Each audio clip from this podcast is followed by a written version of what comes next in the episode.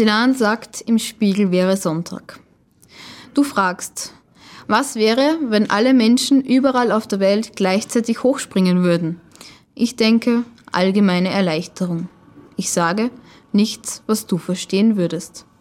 Was ich mir wünsche, ist jemand, der beginnen würde, die Gegenden nach ihrer Bevölkerungsdichte zu ordnen und dann nach dem Durchschnittsgewicht der Population.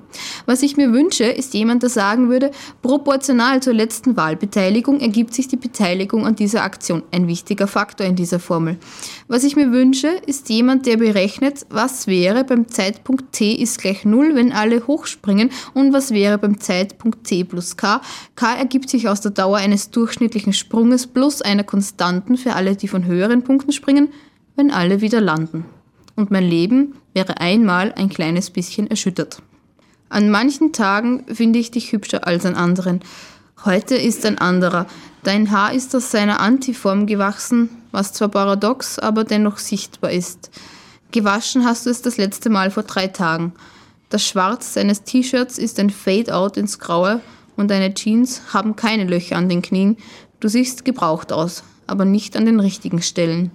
Ich werfe dir das Feuerzeug rüber und weiß genau, ich sehe es nie wieder. Der Rauch kommt ohne Eile aus deinem Mund und die Glut steht orange in der beginnenden Dämmerung.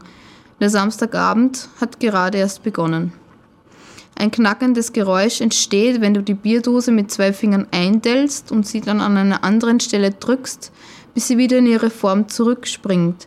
Ich starre auf deine Hand und konzentriere mich auf den Schauer bei jedem kurzen Windstoß. Man spürt den Herbst. Wir treffen uns um halb neun mit den anderen. Ich nicke nur, unsichtbar für dich. So früh schon.